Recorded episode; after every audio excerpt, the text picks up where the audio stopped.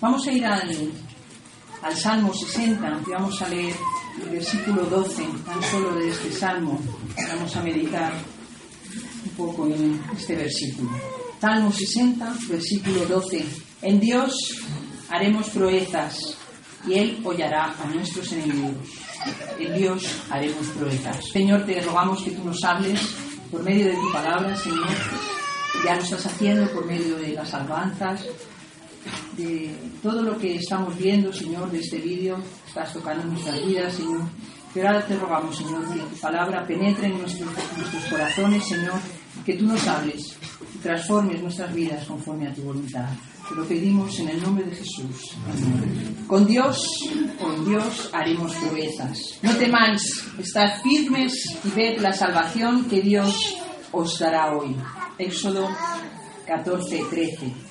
Así podríamos empezar, por ejemplo, esta meditación en esta mañana. De hecho, buscando en, Biblias y en referencias sobre este versículo, algunas me llevaban a este texto, ¿eh?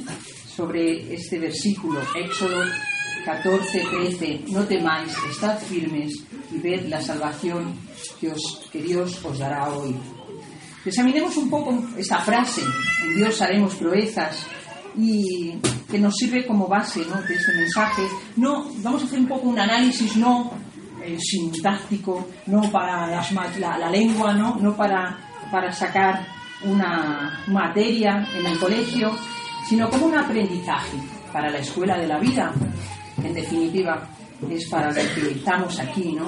Con Dios.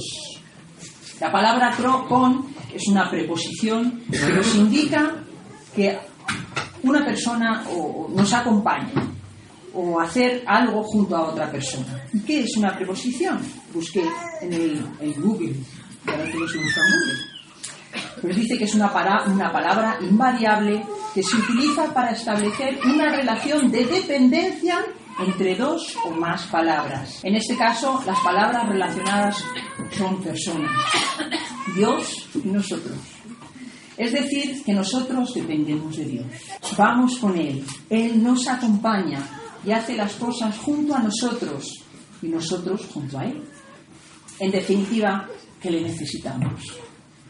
Sin Dios nada podemos hacer. Hay una alabanza que yo aprendí en Guinea, que seguro que la conocéis aquí, yo la he oído también, que dice, sin Dios nada somos en el mundo, sin Él nada podemos hacer, ni las hojas de los árboles se mueven, sino es por su poder. Esto es cierto, hermano. Todo fue creado por Él y todo por Él subsiste. Hemos leído en hebreo, ¿verdad? Pero también lo podemos leer y hemos estado estudiando el Salmo 104 algunos viernes, ¿verdad? El, versículo 5 de este Salmo 104 dice, Él fundó la tierra sobre sus cimientos, no será jamás removida. El versículo 14 dice, Él hace brotar el heno para las bestias, la hierba para el servicio del hombre, para sacar el pan de la tierra. Y los versículos 27 al 30 dice, todos esperan en, en, ti, para que les des la comida a su tiempo. Tú les das y ellos recogen.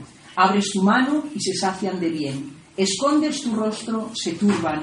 Les quitas el hálito, dejan de ser y vuelven al polvo envías tu espíritu, son creados y renuevas la tierra. Hermanos, es que el Señor es el dueño de todo. Él es el dueño y el sustentador de cuanto existe. El hombre piensa que es dueño de su vida, de su hacienda, de su pasado, de su futuro, ¿verdad que sí?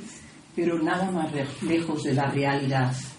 Todo, viene de Dios y solo con Él podemos ser. No seamos insensatos y tozudos queriendo gobernar nuestras vidas a nuestro antojo y voluntad. Estábamos estudiando en la escuela dominical y hablaba sobre ese tema también.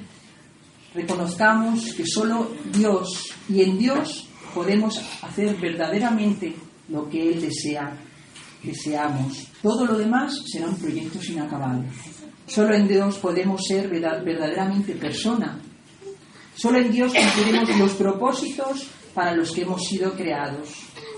Solo en Dios vivimos, nos movemos y somos, dice la palabra en Hechos 17, 28. Un psicólogo cristiano muy conocido y reputado, reputado dice que, eh, Paul Tourniel dice que las personas, nosotros, los seres humanos, jugamos a un papel en nuestra vida. Es el papel de ser personajes. Somos personajes. Mostramos hacia afuera lo que los otros quieren ver, pero no lo que en realidad somos. Pero que dentro de nosotros está la persona. Lo que realmente somos y que solo puede salir cuando nos quitamos las caretas, cuando bajamos la guardia y cuando asumimos que realmente somos hombres y mujeres con nuestras virtudes, con nuestros defectos y que nada tenemos que aparentar, sino que tenemos que vivir la vida para la cual hemos sido creados. Y esto solo se consigue cuando nos abandonamos en los proyectos que Dios tiene para cada uno de nosotros. Solamente así. Por tanto, dejemos que Dios sea con nosotros y en nosotros. Busquemos a Dios y dejémosle a Él la prioridad de nuestras vidas. Giremos en torno a Él, hermanos, y no busquemos que Él sea el que gire en torno a nosotros. Busquemos acomodar mi voluntad, tu voluntad, a la suya y no, y no la suya a las nuestras. Solo, así Dios será realmente Dios en nosotros y nosotros entonces seremos sus hijos. Solo así dejaremos que Él tome el control y nosotros seguiremos sus pisadas. Hermanos, Él es el gran yo soy. Nosotros solamente somos en Él, solo en Él. Y solo podemos trabajar en Él. Y solo cuando dejamos que Él trabaje, entonces podemos hacer. Pero a veces que cargados estamos, ¿verdad? Tantas cosas en la vida. Y es que a veces nos ponemos demasiadas cargas. ¿eh? Muchas cosas que tenemos que hacer por delante. Lo cierto es que vivimos en una sociedad llena de activismos y valoramos las instituciones, los trabajos, las personas incluso las iglesias por el número de actividades que tienen o que tenemos. Si vamos a un lugar y vemos el número de, actividades que, hacen, pues pensamos que ese lugar funciona muy bien y que, que hacen muchas cosas. Y si le preguntas a alguien qué haces a lo largo del día y te puede enumerar un montón de actividades, pues piensas que es una persona muy importante y muy ocupada, sobre todo. Lo cierto es que lo que realmente importa es lo que Dios nos da para hacer. Eso es lo que realmente importa. Lo mejor es que, además, Él nos da para hacer y hace con nosotros. Él está con nosotros. Salmo 55, 22 dice, echa sobre el Señor tu carga y Él te sustentará. Y os puedo decir, hermanos, que esta este, este salmo, este versículo está siendo de mucha ayuda para mí en estos días, en este tiempo. Y trato de que el Señor me ayude en toda la carga. El trabajo en el Señor, no solo el que hagamos en la iglesia, o el que hagamos eh, eh, para la iglesia, o el que hagamos para el Señor en sí, va a ser el que, el que, el que estemos solos, no. El Señor va a estar siempre con nosotros. Hagamos lo que hagamos, eso sí, si le hemos entregado nuestras vidas. Haremos, dice el versículo, nos habla de que no estamos solos, de que trabajamos y vivimos y hacemos en compañía, y no es cualquier compañía, es la compañía del mismo Dios que vive en ti y en mí. Encomienda al Señor tu camino, confía en Él y Él hará. Querido hermano, hermana, no estás solo con esa carga que llevas, en ese trabajo que haces, en esa alegría que tienes o en esa tristeza que soportas. No estás solo en la búsqueda de ese trabajo que necesitas, ni en esos exámenes que tienes por delante en esta semana. No estás solo en el cuidado de tus hijos o de tus padres. No estás solo en esa enfermedad que soportas. No estás solo en el levantarte ni en el acostarte sino que el Señor, bendito sea su nombre, está a, tu lado en cada paso que da, en cada decisión que tomas e incluso en cada pensamiento surge en tu cabeza. Pero para ello tenemos que vivir en sociedad con el Señor. Tenemos que vivir en sociedad. Tenemos que hacer un haremos con Él y no nacer nosotros mismos. Solo de esa manera tendremos victoria en eso que hacemos.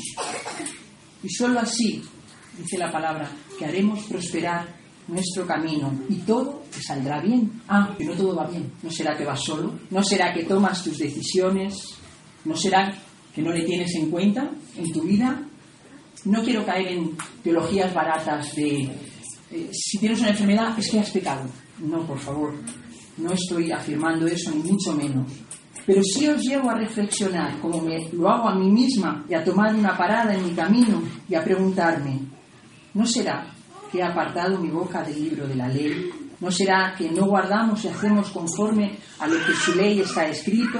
¿No será que no buscamos primeramente el reino de Dios y su justicia, sino que en primer lugar buscamos las cosas de las que tenemos necesidad, en cierto modo pues es muy humano, muy lógico, pero hermanos, no es el orden que Dios quiere para nosotros, porque leemos en toda la Biblia que si dejamos que Dios sea el Señor y cumplimos con su ley y buscamos su reino y su justicia, es cuando la bendición de Dios estará con nosotros, como lo estuvo con Josué, el cual tomó ciudades, derribó murallas, cruzó ríos, derrotó gigantes, conquistó la tierra prometida para su pueblo Israel y en definitiva cumplió lo que Dios quería para él. Entró en el plan de Dios que tenía. Si Dios está contigo, si Dios está conmigo, todo lo podemos en Cristo que nos fortalece.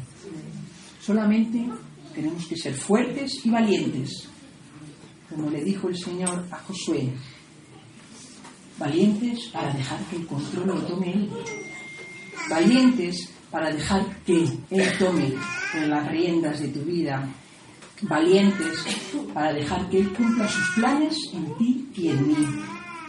Tenemos que ser valientes para confiar que Dios tiene y quiere hacer en nosotros mucho más de lo que nosotros podemos imaginar y hacer. Pero eso sí, Solo si Él hace en nosotros. Solo si Él hace. Entonces nosotros haremos proezas. El capítulo 11 de la carta a los hebreos, pues leemos de los héroes de la fe, ¿verdad? Aquellos que hicieron grandes proezas. Y se nos nombra pues algunos de ellos, a Gedeón, a Barak, a Sansón, a Jefté, a David, y algunos pues que no se nos dice sus nombres, pero que nos dice que conquistaron reinos, hicieron justicia, taparon bocas de leones, apagaron fuego, evitaron filo de espada, sacaron fuerza de, debilidad, se fortalecieron en batallas, pusieron en fuga ejércitos.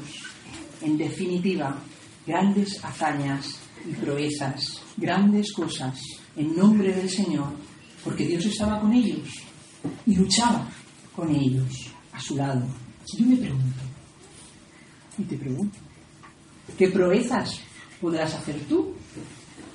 ¿Y qué hazañas podría hacer bien? Y, sabes, meditando sobre ello, creo que no se trata tanto de hacer grandes proezas, enormes cosas que dejen boquiabiertos a las personas, a los que están a nuestro alrededor, que por otro lado, si Dios quiere que las hagamos, las haremos. Él lo hará. Pero creo que se trata más bien de grandes hombres y mujeres de Dios, con corazones humildes y sencillos que busquen hacer su voluntad y dejarle obrar a través nuestro, sin grandes alarapas, sin poner grandes focos sobre nosotros mismos, sino de manera, de manera callada y tranquila, buscando hacer la voluntad de Dios, como Abraham, por ejemplo, que siendo un hombre rico, con muchas posesiones, no se agarró a lo que tenía, sino que salió de su casa dejando sus tierras, su familia, su estabilidad, para que Dios pudiera hacer de él una gran cosa, un gran pueblo que llevase su nombre. Como Moisés, que siendo un príncipe de Egipto, llegó a ser un humilde pastor de ovejas, que se enfrentó a, Faraón con su manso corazón para hacer una gran obra, liberar a su pueblo de la esclavitud.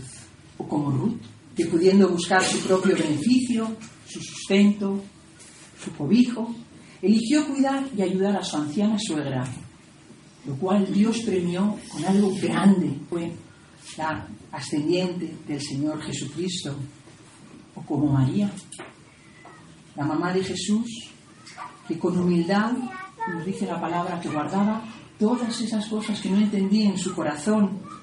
Y lo único que dijo es, aquí está tu sierva, la sierva del Señor, hágase conmigo conforme a tu palabra. Fue una gran obra, porque fue la mamá de nuestro Salvador. Es cierto que el contexto de esta frase, en Él haremos proezas, en Dios haremos proezas, pues es un salmo de guerra, ¿no? Es un salmo en el que David está enfrentándose con otros pueblos que se levantaban contra Israel y él está luchando para tratar de, que su pueblo sea libre y que nadie les esté amedrentando. Pero también es cierto que Dios conoce a David y David conoce a Dios y que sabe que Dios quiere ante todo un corazón humillado. Este corazón humillado de David es el que es exaltado ante sus enemigos. Humillados ante el Señor y Él os exaltará, dice Santiago 4.10. Hermanos, la mayor proeza que puede hacer el ser humano hoy es humillarse ante Dios. Reconocer que nuestro pecado, rendirle nuestros corazones y entregarle completamente nuestras vidas, aceptando su autoridad en, nosotros y reconociendo que es nuestro Señor y nuestro, bien, y nuestro dueño, aceptando que su voluntad sea la que dirija nuestro caminar y no la nuestra propia. Solo así, hermanos, podremos conquistar reinos dominados por Satanás. ¿Y qué reino más dominado, más terrible de Satanás es, por ejemplo, la prostitución y la trata? La tenemos en nuestras calles hoy. ¿No podrá ser tú usado para ayudar a mujeres a salir de esa situación? Solo así, dejando que el Señor dirija nuestras vidas, podremos hacer justicia a los que viven injusticiados por la avaricia de unos pocos, ayudando quizá a aquellos que son desahuciados de sus casas, a aquellos que no pueden pagar la calefacción, a aquellos que no pueden eh, tener agua corriente o se les ha cortado la luz por no poder pagarla, mientras que unos cuantos se enriquecen a costa de vender lo que es de todos. Solo así, dejando que Dios dirija nuestras vidas, podremos tapar bocas de leones que tratan de matar y de acabar con vidas de personas desprotegidas, mujeres maltratadas cada día, asesinadas por el simple hecho vivir, o por el simple hecho de ser mujeres. Solo así, dejando que Dios dirija nuestras vidas,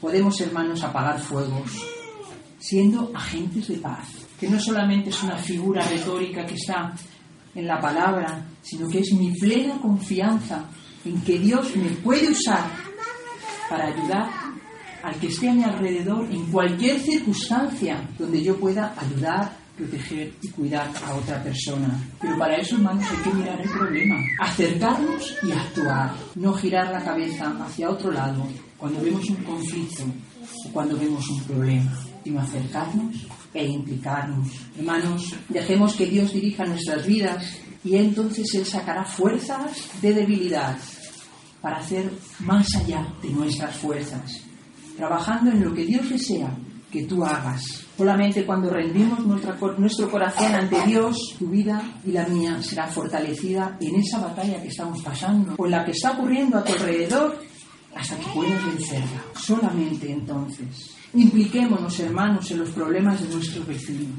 Seamos luz y sal en el lugar donde Dios nos ha puesto, aquí en la congregación, pero también en tu casa, en tu vecindad, en tu barrio, en tu escuela, en tu instituto.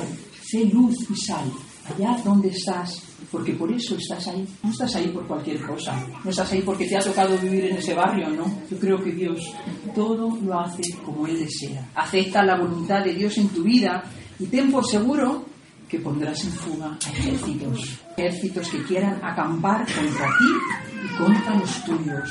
Hermanos, somos hijos de Yahvé de los ejércitos. Y si Él está con nosotros, ¿quién contra nosotros? En Él haremos proezas, dice la palabra.